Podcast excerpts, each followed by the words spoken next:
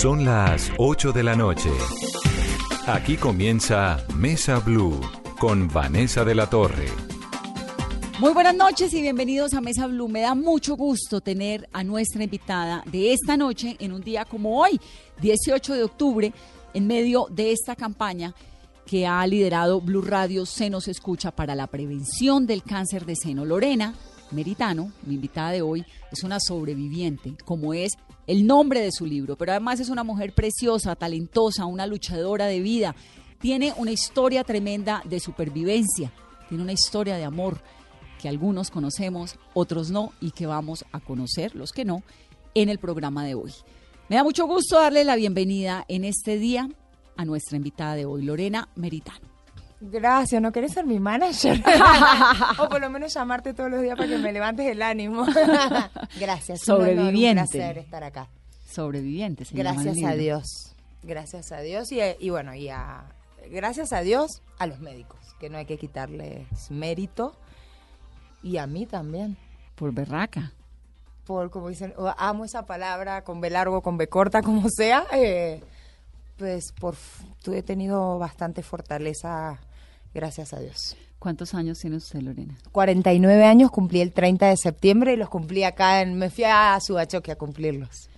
Y cuando le detectaron el cáncer tenía, eso fue el 2014. Yo estaba en pleno, estábamos haciendo un embarazo in vitro, eso era 2014, yo no había cumplido 44, tenía 43 años y estaba en el proceso del embarazo in vitro y le dicen, no, no solo no está embarazada, no ha funcionado el in vitro, sino que tiene cáncer? No, no llegamos, o sea, me hice, me hice examen, eh, exámenes generales, fuimos a Argentina, pues yo ya tengo la medicina prepaga, ya tengo mi departamento, bueno, mi base de vida. de salud y todo. Exactamente.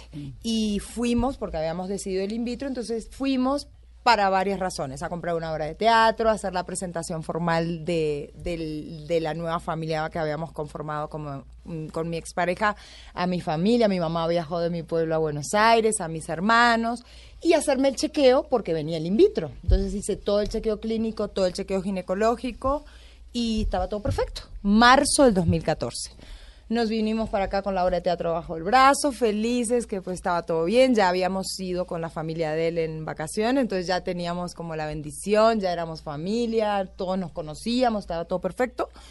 Y en abril, al mes y piquito, ya había avanzado el in vitro en el doctor Pedro Martínez, que tiene la clínica acá en Bogotá, me había dormido, había ingresado con cámara, había visto todo, dijo que eso estaba hermoso, esas fueron las palabras, y me tenía que empezar a estimular.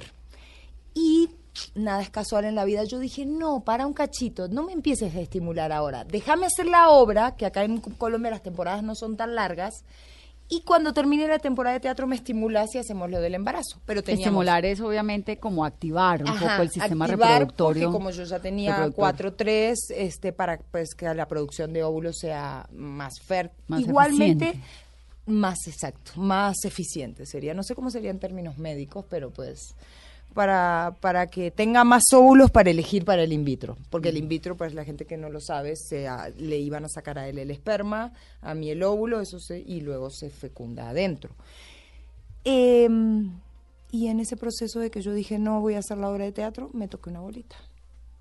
¿Tú te la tocaste? Yo me la toqué. ¿En el examen este que no se hace, el autoexamen? soy sincera, yo no sé si era tan consciente de que yo me estaba haciendo un autoexamen, como lo supe después y fui, como dicen los colombianos, tan juiciosa a partir de ahí todos los meses y ya a veces todos los días, porque la paranoia al principio es fuerte, ¿no?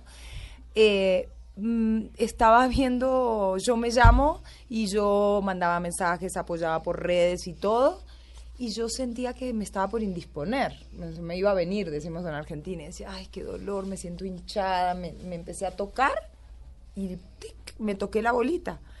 Y en marzo, la mamografía, la ecomamaria, todo lo ginecológico y clínico estaba perfecto. Y estábamos en Eso fue abril 15, al mes y 15 días después. ¡Wow! Los estudios estaban bien hechos y es una cosa que puede suceder. Así es rápido. Porque cuando uno tiene mama densa, que las imágenes no pueden llegar a ser tan claras, tiene que hacerse muy juiciosa el autoexamen todos los meses. Por eso es tan importante el autoexamen, además de la mamo y la eco. Ay, qué susto, ¿no? Sí, porque quedas asustada para el resto de tu vida. Claro. Y le coge una muerte a la vida y a la muerte y a todo. Sí, pero hay maneras y hay profesionales y que te ayudan a sobrellevar esto. Uno tiene que ser humilde y tiene que pedir ayuda. Uno solo no puede con esto. No. Y entonces ahí te encuentras la bolita y qué? Me encuentro la bolita y nosotros en ese momento, como estábamos por hacer el in vitro, estábamos yendo donde el doctor Hugo Galindo, que nos decía que nos estaban haciendo sueros de vitamina C para estar más fuertes y jornidos y para que esos óvulos estén más fuertes y los espermas de Claro, uno contó un proyecto de vida y de reproducción y de yo maternidad. que estaba viendo la película de Hollywood de de esa película de amor divina, enamorada, con obra de teatro, con que iba a tener, yo ya había perdido un hijo, ¿no? Yo estuve casada y estuve embarazada y perdí mi bebé. Entonces estaba como con todo un proyecto de película de Julia Robert divina a esta película que comenzó después. O sea, es una película relinda a una película que empieza que no está tan buena. Y ahí te fuiste a exámenes. Lo que hice rápidamente fue escribirle al doctor Galindo, que era el que me hacía los sueros de vitamina C, y le dije, me está pasando esto. Y me dijo, no, eso no es nada, hace un mes te hiciste, hace un mes y medio. Pero había, hubo algo que yo supe en ese instante, esta, no sé, hubo algo que me dijo, esto no está bien. Como el instinto de supervivencia que tiene uno, tal vez. Yo no sé si fue el instinto de supervivencia, mi, mi intuición, yo soy muy intuitiva pero además yo tengo una mamá que es sobreviviente de cáncer, una abuela que tuvo cáncer de mama. Ah, bueno, eso es importante, que eso está en el libro. Hay una genética, ¿no? Un antecedente genético. Sí, pero también hay que decir que no porque tu mamá o tu papá tuvieron cáncer, eh, vos vas a tener cáncer. O porque no hayan tenido, vos no, vas, a tener. Sí, son cosas que no es como eso no es matemático. Los cánceres en general no son hereditarios en su mayoría, mm. que eso hay un grave error. Pero en lo mío sí lo fue porque fue genético, fue por BRCA mutado, pero eso me enteré muchísimo después. Lo que hice primero fue llamar al doctor Hugo Galindo y le dije, tengo una bola, necesito ver un ginecólogo de urgencia. Me pasó el teléfono del ginecólogo de su esposa y esa noche mismo le empecé a escribir todo esto durante ese programa de tele que yo veía de mi ex.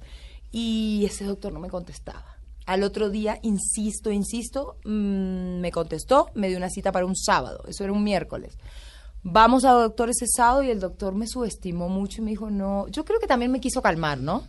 Me miró y me dijo, no, esto no es nada, esto es una bolita de grasa, vos ya te hiciste, lo mismo, tranquila. Y yo le dije, no, acá, pero no, acostada en la camisa, esto no es nada. Le dije, mándame un examen.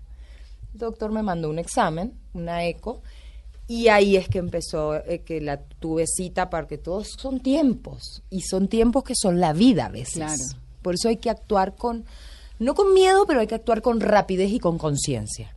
Y bueno, la semana siguiente en el Instituto de la Mujer en Bogotá, nunca me voy a olvidar porque algún día voy a volver a, saludar a la doctora Margarita que me atendió y me hizo, el doctor solo había mandado un estudio. Me hicieron el primer estudio y, me vinieron y me preguntaron, ¿usted vino sola?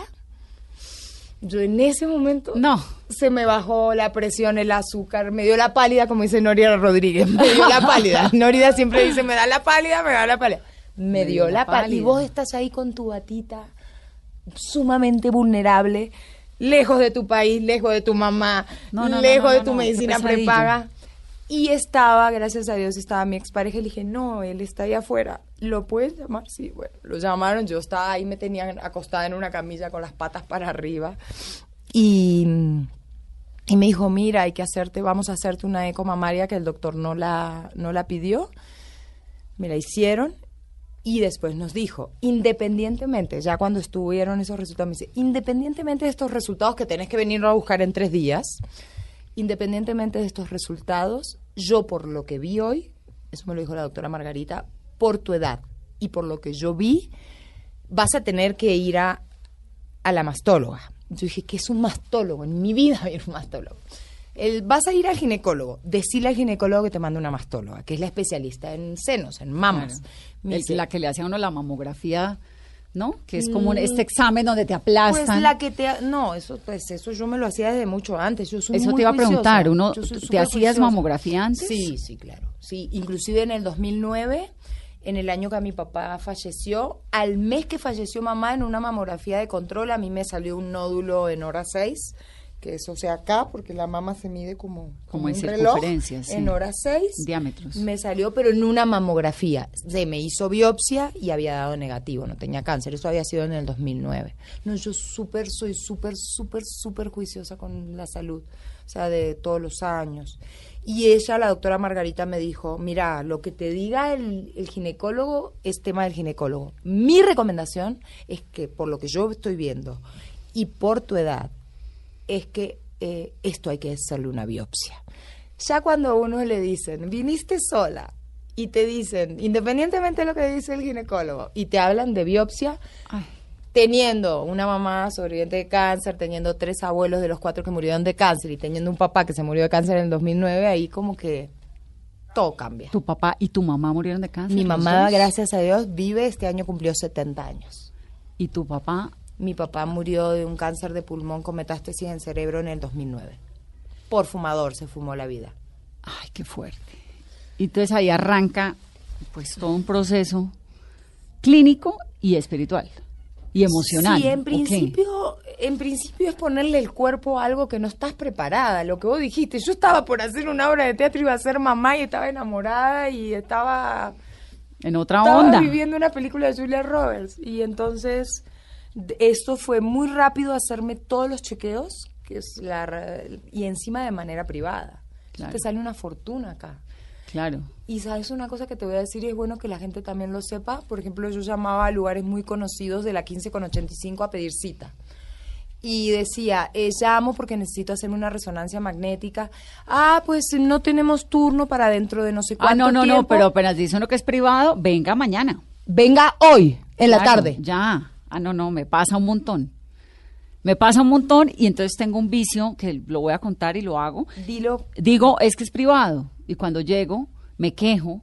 Y, y obviamente me aprovecho de que soy periodista y la señorita de la recepción no me puede decir Y que nada. te conocen digo, y que claro, pero una digo, voz. me da pena, pero no puede ser así. Eso no es lo correcto. No es lo correcto. Yo lo cuento en el libro eso también. Claro. Y también hay que decirlo porque no se vale, porque en este tipo de patologías el tiempo es la vida. Claro. Bueno, y me hice todo de forma privada rápido para ver si había metástasis. Y cuando tuve todo, mi hermano Javier, que es médico, me dijo, bueno, vení ya. Y yo, para eso ya hubo dos biopsias, después de eso hubo dos biopsias, todos los estudios, Ya había un diagnóstico más claro. Y no mal tanto. hecho. Mal hecho. Gracias a Dios yo me fui a Argentina. Porque la biopsia acá, o sea, te hacen la primer biopsia y te dicen las trucut, que son unos aparatos como pistola, que sin anestesia te sacan pedacitos de ese tumor. Y eso arrojó un cáncer. Entonces después hay que saber qué tipo de cáncer es, porque depende del tipo de cáncer que vos tengas, es cómo sigue.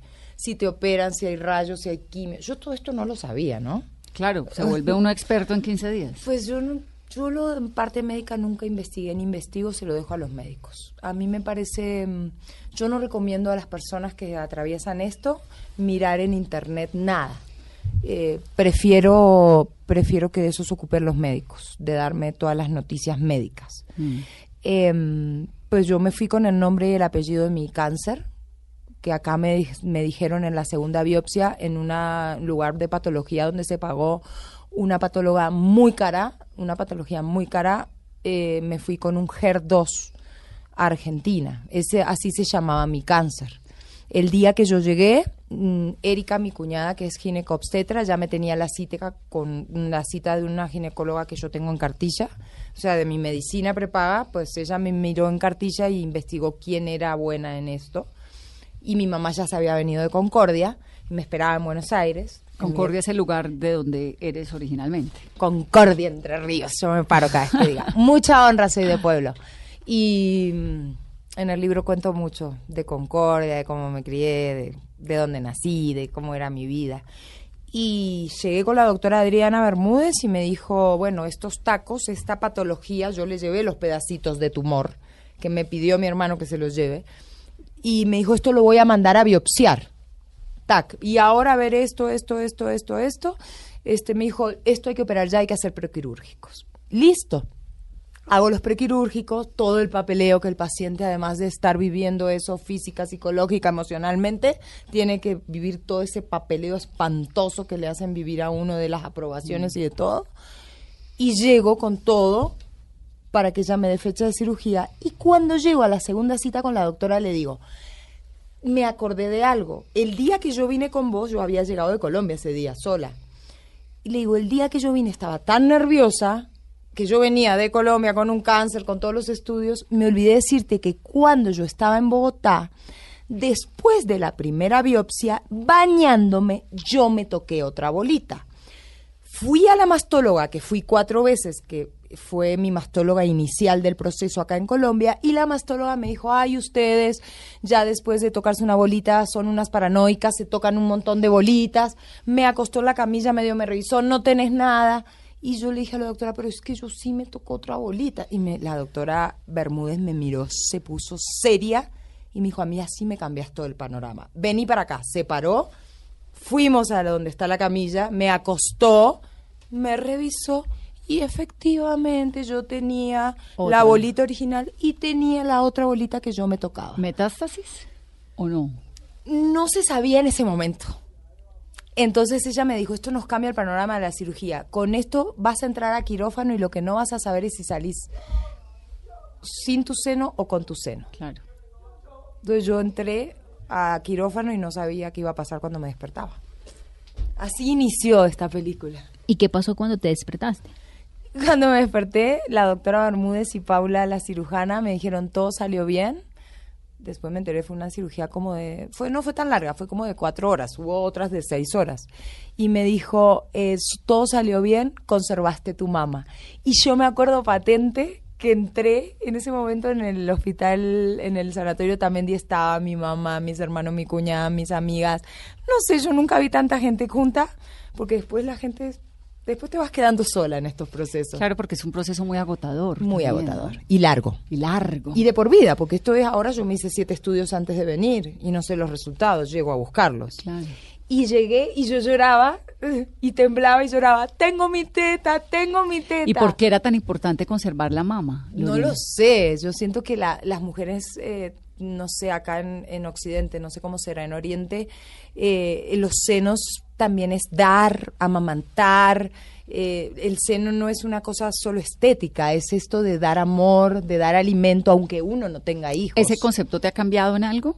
En todo. Digamos, esa, esa angustia de la mama presente. No, pues imagínate, a mí ese día me sacaron dos tumores y a los 15 días ya me sacaron toda la mama y los ganglios y en el 2016 me sacaron la otra mama y me sacaron los ovarios y las trompas, o sea, a mí me cambió todo y, y es que las mujeres no somos dos tetas, unos ovarios, Exacto. o no somos mamás, o no som- somos... ¿De dónde viene cosa. ese preconcepto que con el que crecemos de, de- de que hay que reproducirnos, que hay que eh, tener, lactar? Pues sí, si pasa bien y si no, pues Yo creo que viene No, de la ignorancia y del machismo. Como que la hembra es para parir. hmm. Y en la casa pariendo hijos y cocinando. porque Eso así es fue tantos años, ¿no? Y nosotras, Pues nuestra es generación machismo. ha tenido la fortuna de haber roto ese techo de cristal, como dice Hillary Clinton. Mm, no, de la mía no, vos sos más joven. La mía no. Ahora las nuevas generaciones creo que es que se están animando. No, la tuya la rompió un poco, Un la mía lo siguió rompiendo y la que viene la quedó más fácil porque abrimos las- un camino. Las chicas Tal están vez. como, sí, sí, sí, un poquito. Sí, yo no, es que yo fui de alguna manera deconstruyéndome, no solo con este proceso, sino como mujer, deconstruyéndome y, y de alguna manera reconstruyendo una Lorena, obviamente mm, distinta de adentro hacia afuera, pero con con conceptos como más actuales, ¿no? Y más amorosos y más empáticos y, y de una resiliencia pues bendita.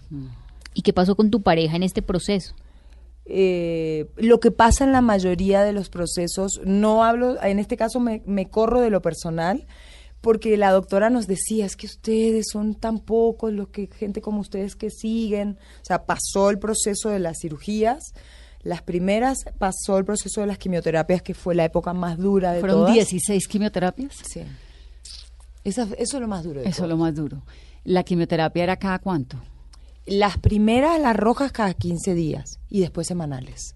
Al final ya no tenía venas y eran por las manos y por los pies. Sí, la quimioterapia es bárbara porque te mata lo bueno y lo malo y todo, ¿no? Sí. Y entonces, Sí, pero pues yo hacía lo que los, yo hago lo que los médicos me dicen. Sí. Yo hago caso. Pero también hago un montón de otras cosas en paralelo que también siento que me tienen acá. Y entonces, lo de la pareja, lo que preguntaba Carolina, Sí, pues no es que me no saque el culo a la pregunta, ¿eh? porque en el libro lo cuento, lo cuento muy clarito. No, y lo has contado y ha sido como Sí, igual el de todo proceso, el ¿no? proceso, pues seamos claros, ha estado con que- nosotros en, en- en varios programas y siempre con ese eh, profundo respeto a la relación, a lo que fue, a todo, ¿no? No lo sé, yo nunca Sí, más yo tuve sí, porque lo tuve con aquí él, ni muchas hablé veces. con él, ni no, no, yo no lo sé. Pero ¿qué pasa en una relación más allá de la tuya? ¿Qué, qué es lo que ocurre, digamos, cuando uno, Pues- ahora que decías que uno se va quedando solo? Pues sí, pues solo no porque está Dios. Y la mamá, por más mal que te lleves con tu mamá, porque las relaciones madre e hija son re difíciles, a mí me ha servido esto para sanar mucho la relación con Sí, mi es- mamá. Eso sí que es impresionante porque, eh, hay- pero hay, yo creo que hay como unos momentos en la vida, ¿no? En que las relaciones mamá No hay hija- por dónde, sí. Sí, es que la relación madre e hija es muy difícil. pero chiquitas desde bebés. En lo, en lo personal sí, porque Sí, yo sí. no me generalizo, pero en lo personal sí. Los, los estadísticas dicen que las mujeres en procesos de cáncer tarde o temprano, las estadísticas dicen que el hombre la abandona, que el hombre se abre del parche. Es así. En cambio, tú te separas de tu marido. Tu marido te metió los cachos, te pegó, se emborrachó, se fue con otra, te, te separás el día dentro de cinco años ese ser te llama, te dice que tiene cáncer y, Y vos tú te vas, vas lo a ayudás y le limpias el culo y lo acompañas, porque las mujeres somos así. Las mujeres somos así. Y no pasa nada de todo lo que te hizo. Yo, sea quien sea que me haya hecho, yo pasa que no, yo no me llevo rencores, yo no tengo ningún rencor en la vida. Ninguno, ninguno, pero, pero para eso pedí ayuda, ¿no? Porque en el momento que me pasó, obviamente... Pero te que- acompañaron bastante, ¿o no? En los, en los sí, tiempos como sí, en- iniciales. En, el momento inicial, en la primera etapa y en el primer año. Después, obviamente, él se vino a trabajar a Colombia. Alguien tenía que trabajar. Claro. Y di- era difícil en la distancia. Y cuando se suman los problemas económicos, más difícil aún. Y, y yo creo que él hizo lo mejor que pudo. Yo me quedo con que él hizo lo mejor que pudo. Y me quedo con agradecerle. Te juro, yo rezo mucho por él. Le pido a Dios mucho por él. Voy a contar algo en este momento que nadie lo sabe, ni mi mamá. Obviamente que en el libro no está. Y es que este año, yo este año vine, el año pasado vine a hacer una serie y a hacer comerciales y a hacer campaña de Brahma, de lo de Guerreras Rosas y a dar charlas. Pero este año vine a hacer una gira de charlas de cosalud para pacientes oncológicos. Y yo le mandé mensaje y fiesta al edificio no tuve la oportunidad de verlo porque yo tengo ganas de decirle cerremos el ciclo con un abrazo, como me parece que hay que cerrar los ciclos. No lo he logrado y la prima de él me dijo, bueno, vos tenés, estás preparada, tal vez no, él no me respondió el mensaje. Pero yo sí lo cerré con un abrazo adentro mío, la verdad. Pero hasta llegar a eso fue toda una etapa muy difícil de víctima, porque el día que él me dejó, yo tenía nuevas bolas, ¿Ese fue el día en el que publicaste el video? yo no publiqué ningún video. ¿O fue cómo? En, el libro fue- está contado. Esa semana nosotros llegamos de Miami, de haber pasado fiestas con la mamá de él y la familia. Yo ya sabía que tenía BRCA mutado, un- una mutación genética que tenía que extirparme la mama izquierda y en otra cirugía la mama y los ganglios. Eso ya lo sabíamos. Teníamos los pasajes desde julio comprados para Buenos Aires y, y teníamos que irnos a Argentina a esas cirugías teníamos boletos y todo. Llegamos de Miami un lunes, un domingo. El lunes me levanto y me encuentro nuevas bolas, donde yo no tenía el seno, donde tenía puesto un expansor, que es una bolsa que te ponen para después inflarte, para después ponerte la prótesis. Eh, bueno, imagínate cómo te pones después de haber tenido un cáncer, dos cirugías, 17 quimioterapias. Le mandaba fotos a mi ginecóloga y mi ginecóloga me dijo, yo por WhatsApp no puedo hacer nada. Entonces, eh, tenés que venir. Le dije, no, hoy el lunes, yo el domingo voy. Lo primero que haces es cuando llegues el lunes me venís a ver. Listo. Esa semana fue terrible para mí. Para mí el 2016 fue el peor año de mi vida, aparte de la muerte de mi papá. Y esa semana yo le llamo la semana trágica. O sea, yo llego acá un domingo, el lunes me encuentro bolas. El domingo que le siguió, nosotros nos íbamos a Argentina. Y unas horas antes de irnos al aeropuerto, él me dijo que pues nos íbamos, pero nos separábamos. En ese momento yo tenía bolas y yo no sabía si estaba enferma. Yo lo único que hice en ese momento es llamé a mi mamá y le dije que me iba a suicidar. Y agarré me empecé un ataque de que por qué no me lo dijiste antes, por qué no me quité el lunes, yo empacaba y él me decía, no, pues yo te ayudo, empacamos tus cosas, nos llevamos tus cosas y yo me traigo las mías, me decía con una frialdad y yo no podía, yo obviamente dramaticé, Claro. me enojé, me victimicé en ese momento. También el contexto era un contexto durísimo. Sí, porque es que yo digo, una cosa es que te dejen buena y sana y otra cosa es que te dejen en este En el momento más también, difícil. sí, pero también porque una persona No tiene era que el quedarse momento con más otra. difícil. ¿Me entiendes? Si no, te- si yo sé, no, pero pues digamos, lo mínimo te subí el avión, me acompañé a Argentina, a ver si estoy sana y después me decís, bueno, igual hizo lo que pudo. Sí, pero y los hombres son torpes. Hizo lo que pudo. No. Ya yo creo que él ya no daba más y hasta ahí claro. aguantó y ya hizo lo que pudo. Y si yo hoy miro para atrás, yo digo, Dios es el arquitecto perfecto. A mí lo mejor que me pudo pasar en la vida es que ese hombre me deje. ¿Por Porque yo no lo iba a dejar por mi vulnerabilidad. Yo estaba vulnerable, no tenía trabajo, no tenía teta. Me iban a sacar otra teta, me iban a sacar los ovarios. Yo no era capaz de dejarlo por más que estemos en peleas en ese momento. Yo le pedí a él, por favor, que hagamos terapia. Porque obviamente la relación estaba complicada. claro. Porque este tipo de, de patologías saca lo mejor y lo peor de cada uno. No solo del paciente, sino los que están alrededor también. Lorena, permítame hacer una pausa rápidamente para comerciales. Volvemos en breve. Estamos en Mesa Blue.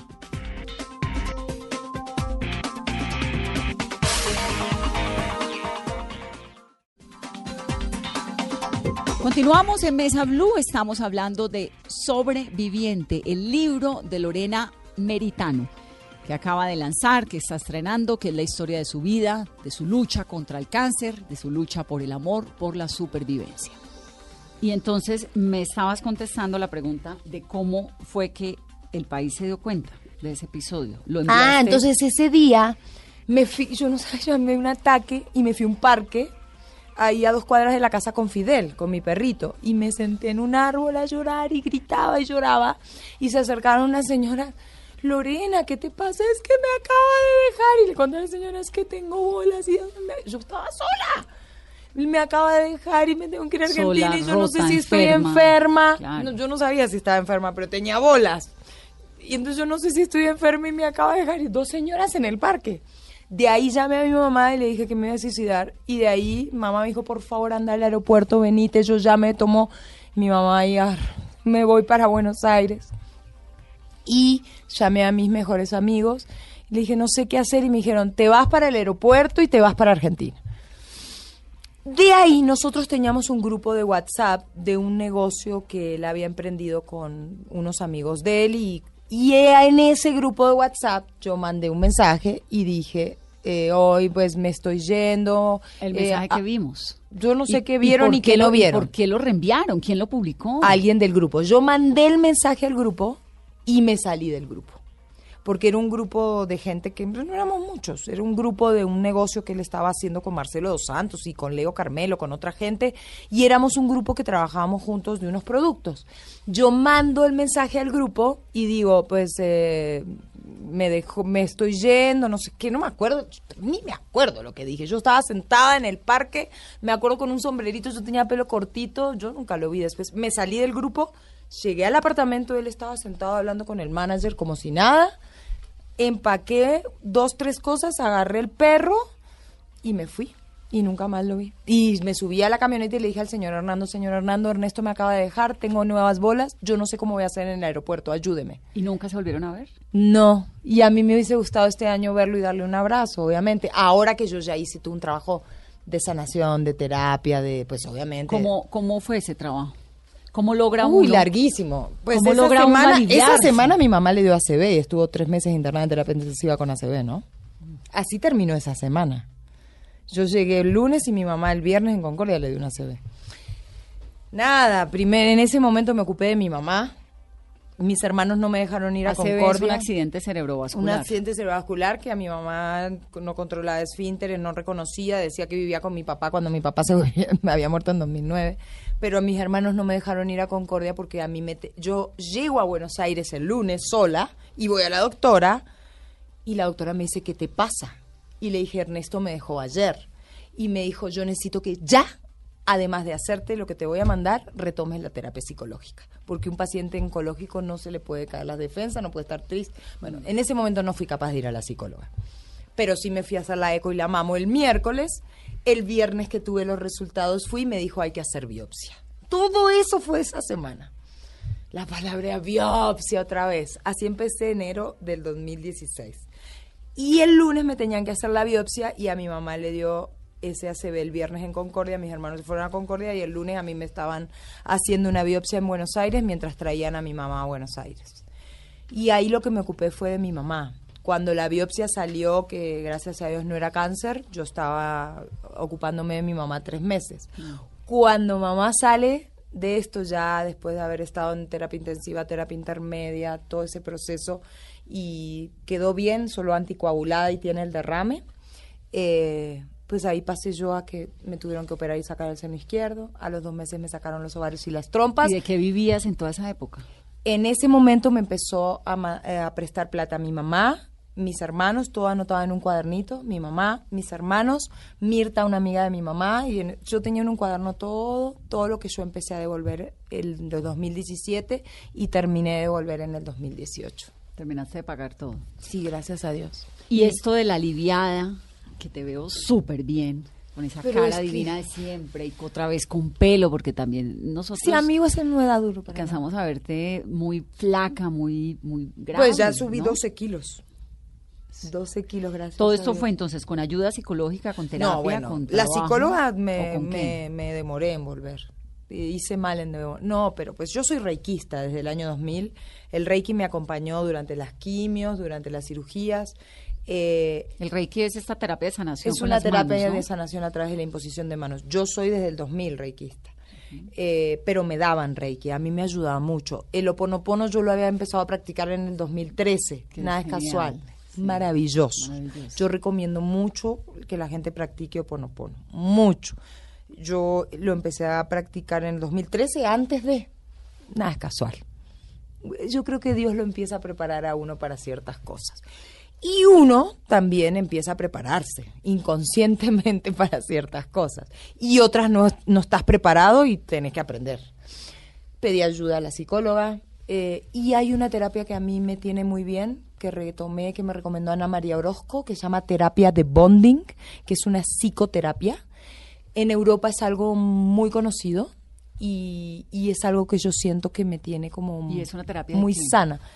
Es una psicoterapia donde uno trabaja las emociones eh, como el dolor, el miedo, la angustia, la rabia, el amor. Eh, es algo muy interesante. Hago terapia individual, terapia grupal y una vez al mes hago el NIP, que es proceso de nueva identidad, que son tres días en una finca. En silencio. Eh, en este último, el quinto, sí no nos dejaron hablar, pero en general no. Eh, mm, entregas el celular el viernes, te lo devuelven el domingo en la noche y son tres días trabajando pues intensamente. Eso a mí me ha ayudado mucho a, a limpiar, pero no de esto. No, a de la limpiar, vida, eh, claro. porque uno se llega a enfermar de cosas que no, los duelos que uno no, No hizo. no hizo, las relaciones básicas, la relación con la mamá y el papá. Que es que si vos no la tenés sana, tarde o temprano el cuerpo te va a hablar de alguna manera. en la vida. ¿Y cómo fue esa relación con sus papás en Concordia, esos primeros años de, de la vida? etapa más linda de mi vida. Ay, eso re- ese es el capítulo uno de mi libro. Eso fue lo más lindo, porque tener papá y mamá presente, almorzar y cenar con tu papá y tu mamá, hace personas de bien. Tener familia presente, criarse en un pueblo a seis cuadras del río, ir a pescar los fines de semana con tu papá, eh, jugar eh, la siesta en el pueblo es re, o sea, es como es como obligatoria. Entonces jugar en el árbol con tus amigos, esa fue la etapa más, es que lo que el árbol tiene de florido vive lo que tiene sepultado.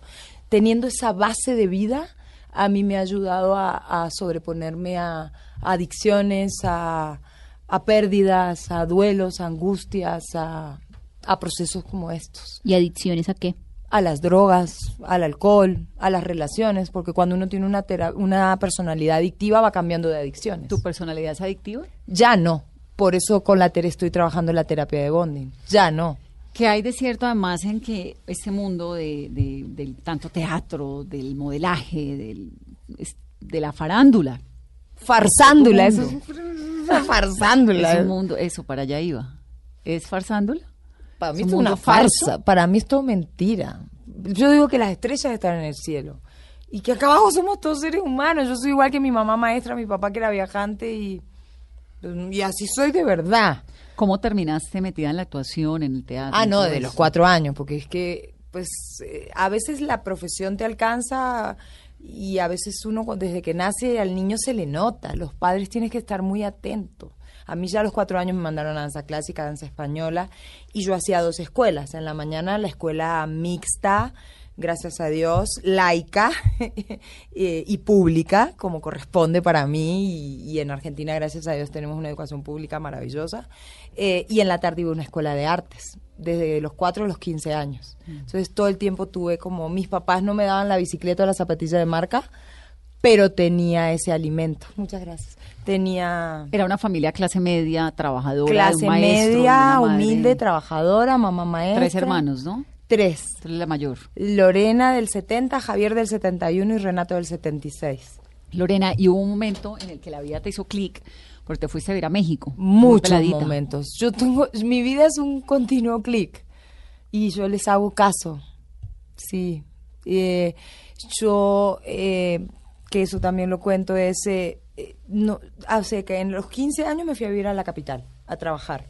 A Buenos Era muy chiquita, imagínate. o ¿Y trabajabas en qué? de modelo, porque ya salía en portadas de revistas y hacía campañas en Europa y iba a la escuela de noche, pero viví dos años en ese mundo que me pareció horrible, pero porque yo no estaba preparada emocionalmente. Yo estaba acostumbrada a mamá, papá, concordia, Río. río, eh, hermanos, vecinos.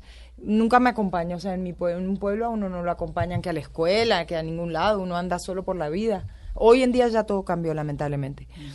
Y era un mundo de... y Yo estaba acostumbrada a la danza, al teatro, desde muy chiquita, a la declamación. Ah, yo fui educada y tuve alimentos emocionales, espirituales, de adentro hacia afuera. Y el mundo del modelaje era un mundo banal, superficial, de afuera hacia adentro. Eso no soy yo, ni fui yo, ni quería ser yo. El mundo un del choque. modelaje, cuando dices que es un mundo banal de afuera hacia adentro, ¿es en Argentina, en México igual, en Colombia igual? Yo sí en creo que en ¿Sí? todos lados, sí. ¿En Europa igual? Pues a mí me estuvieron un mes comiendo limones porque estaba gorda, pero claro, tenía 15 años y yo extrañaba a mi mamá y me daba angustia oral, entonces comía y me engordaba. Entonces en un momento regresé a Concordia, a la escuela, y era rarísimo porque yo ya había vivido dos años sola, ya había trabajado. Entonces, en la mañana iba a la escuela, a la siesta daba clases de jazz y en la tarde me inventé un programa de televisión. Que el dueño del periódico Concordia me, me prestaba el- su oficina, don Carlos Lieberman, que en paz descanse, y hacía un programa llamado La Revista Concordiense que me inventé yo con un señor director de Concordia. Entonces lo, yo lo presentaba, hacía las entrevistas y nosotros lo musicalizábamos, lo editábamos. Y a la par empecé a, yo decía las noticias en el videocable de Concordia. Y de ahí yo no quería ir a Buenos Aires. Para que a mí Buenos Aires era como dolor, la gente se burlaba como yo hablaba porque era de pueblo, se burlaba como caminaba, el modelaje no era para mí, me inscribí en psicología, no sabía qué hacer de mi vida y me fui a México. Junté 600 dólares en el bolsillo y me fui a México. ¿Y a qué? ¿Con qué plan? Pues yo la verdad, yo me, me fui, pues yo creo que mi sueño inconsciente y un poco consciente era actuar. No sé si lo tenía tan claro, no, no lo verbalizaba, pero eso era, ir a, a probar triunfar, suerte. Claro, y México pues es No- México. No triunfar, sino pues de- hacer lo que me amaba y me gustaba, que tenía que ver con el palo del arte, no del modelaje. Obviamente, pues el día que llegué a México no tenía dónde dormir. Dormí en una oficina que me consiguió mi primo, es la oficina del papá de un amigo de mi primo me- y dormí en una oficina en el centro. Pero pues al principio sí trabajé de modelo y de decana, acá no se llama promotora, de Edecán, decana. sí, sí, sí, como Edecán, hostess, como de- como de las marcas en las carreras de de- carro, sí. de en las carreras y eso, y así me conocí todo México el primer año.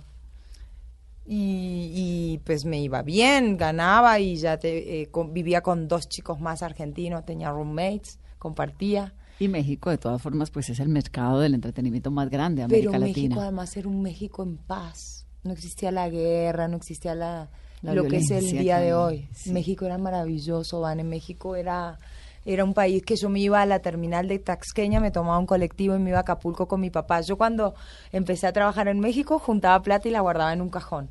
Y lo primero que hice, lo primero que hice fue comprarle un pasaje a mi papá e invitarlo a México. Y no me daba la plata para comprar pasaje en avión, pero nos fuimos en colectivo a Acapulco. Y compré un viaje a Acapulco y lo llevé a mi papá a Acapulco. Lo primero que hice con la plata que junté fue eso, ¿Y por qué solo al papá? porque no me alcanzaba para más. Y mi mamá trabajaba. Entonces, papá sí pudo ir y mamá era maestra. a mamá- y además no me alcanzaba. Después, en el 93 que entré en Televisa y ya empecé, me empezó a ir muy bien, llevé a papá y a mamá, a mis hermanos, a las novias de mi hermano de ese momento, que después fue mi cuñada, a mis amigas, después invité a todo el mundo. Por eso es que no tengo carro, no tengo nada. Cuando gano, lo invito. pues así soy. El tema, Lorena, comenzamos esta entrevista hablando del proceso de la maternidad, de lo que ocurrió allí.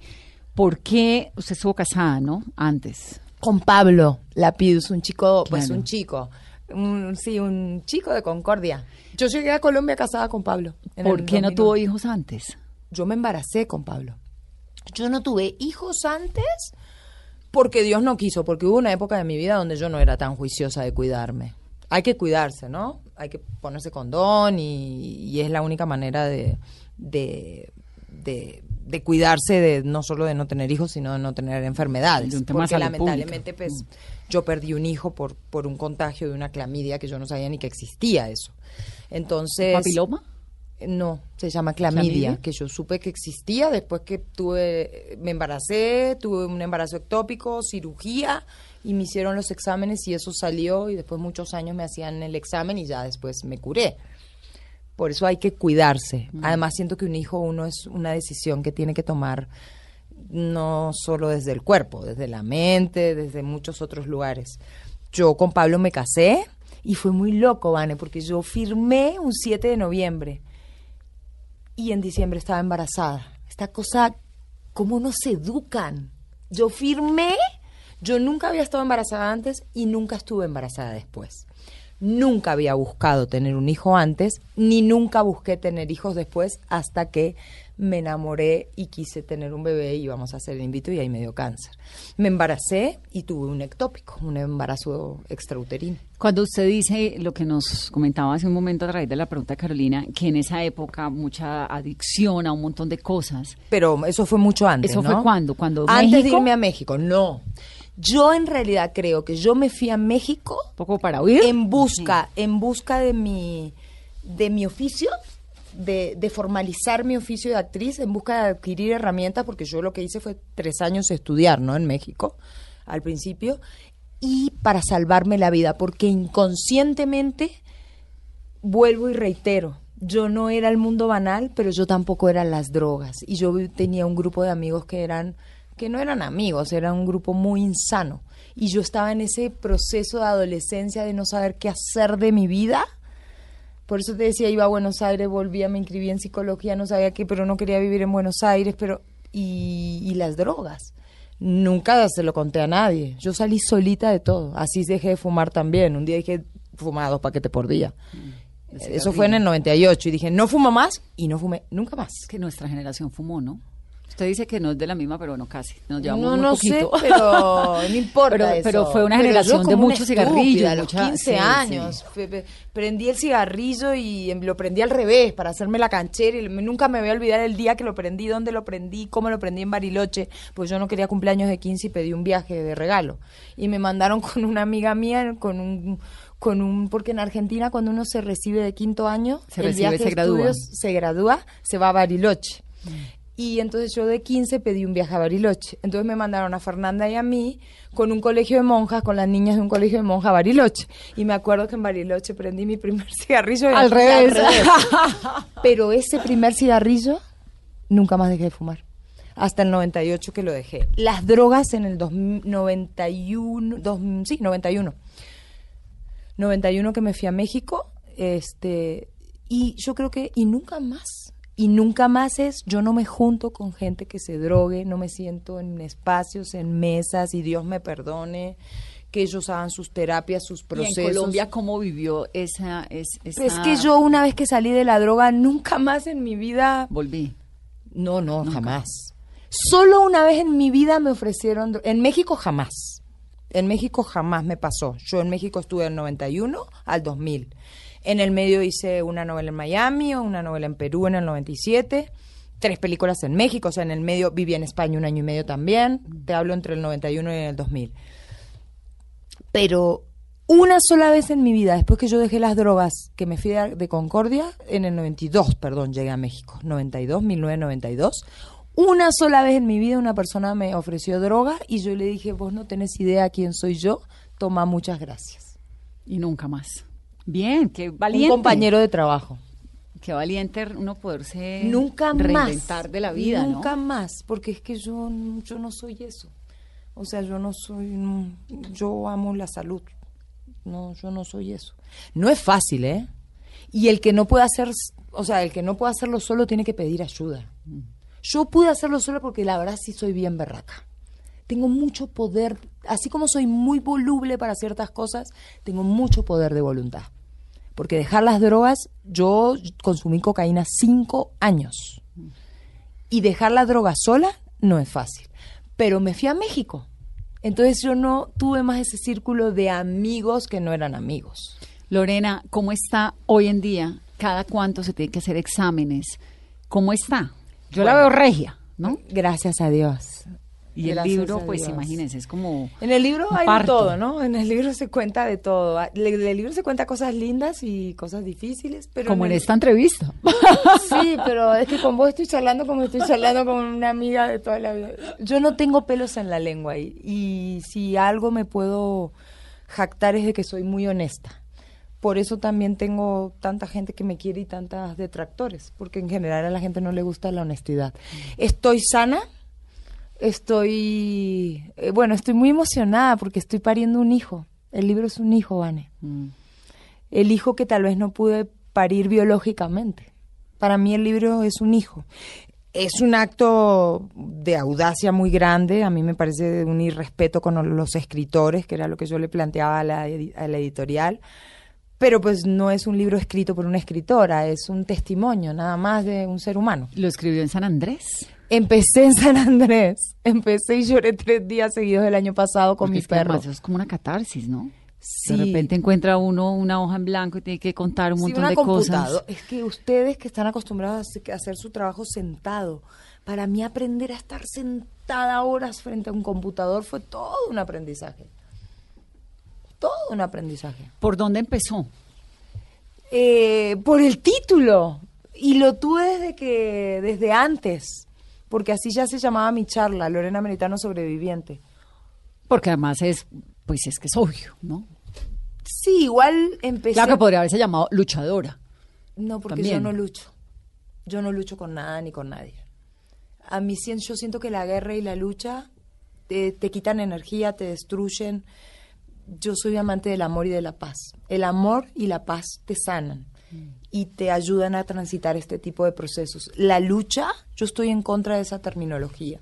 Yo creo que hay que deconstruirnos, así como hay que deconstruirnos de esto que nos construyeron los machistas y nos educaron, hay que deconstruir todo el lenguaje que tiene que ver con el cáncer. ¿Yo quién soy para ganarle un cáncer? Yo no voy a luchar con un cáncer. Yo voy a aprender de un cáncer y voy a caminar con un cáncer a ver qué me va a enseñar.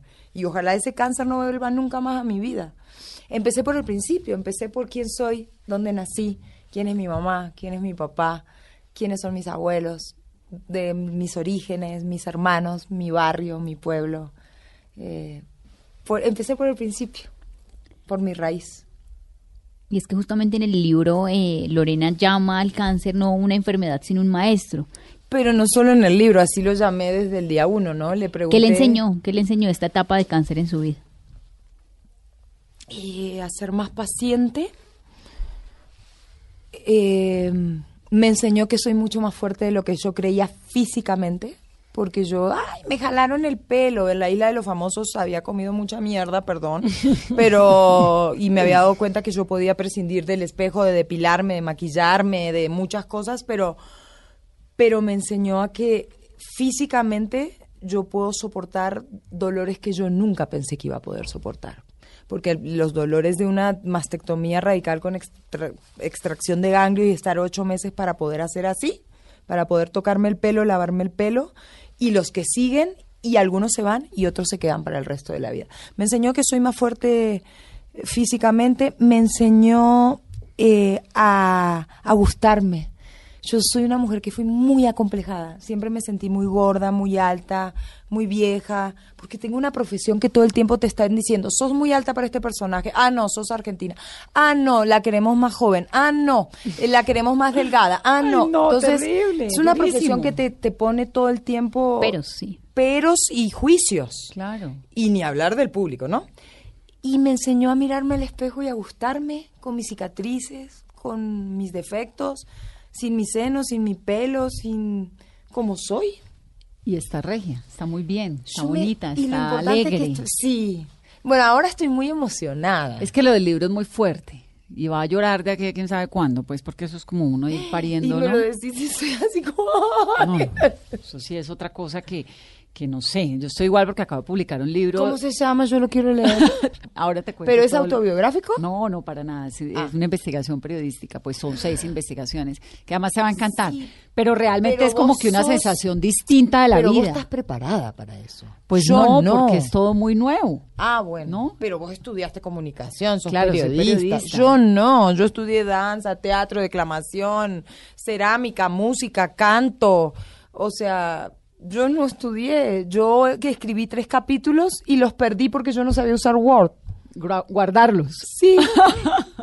Pregúntame cómo grité y pataleé. en San Andrés Tres- o ya no, estabas en la civilización. No, en San Andrés yo fui porque en San Andrés empecé, pero después eso fue, lo seguí escribiendo. No, es que el proceso de la escritura del libro es otro libro. Pues Lorena tiene montones de premios desde el 95 con el Palmas de Oro por Prisionera de Amor, que fue su novela, en el 99 Gran Águila de Oro, el premio ACE Palmas de Oro, Mara de Oro, Estrella de Venezuela, Sol de Oro, Palmas de Oro, Latin, Ice Award. Vendamos hemos todo ese oro pa' vivir. Todo ese oro hay que venderlo. Premio a la Excelencia Universal en el 2010, eh, Indias Catalina, de todo y pasó por un momento horroroso, como nos lo acaba de contar, una tragedia muy grande con su vida, pero se recuperó, Gracias a Dios. está regia, está linda, está fuerte, tiene libro nuevo de Random House que se llama, pues, como es ella, sobreviviente, y me encanta haberla tenido en este programa, Lorena. El 25 de octubre es el lanzamiento del libro. en un conversatorio con Santiago en Rojas. un ¿no? conversatorio en la librería Lerner. Estarán todos invitados. Pero además, ¿sabe qué me encanta? Que yo creo que el país la quiere ver. Porque la última imagen de Lorena Meritano era, pues, despidiéndose de Colombia en una situación muy trágica.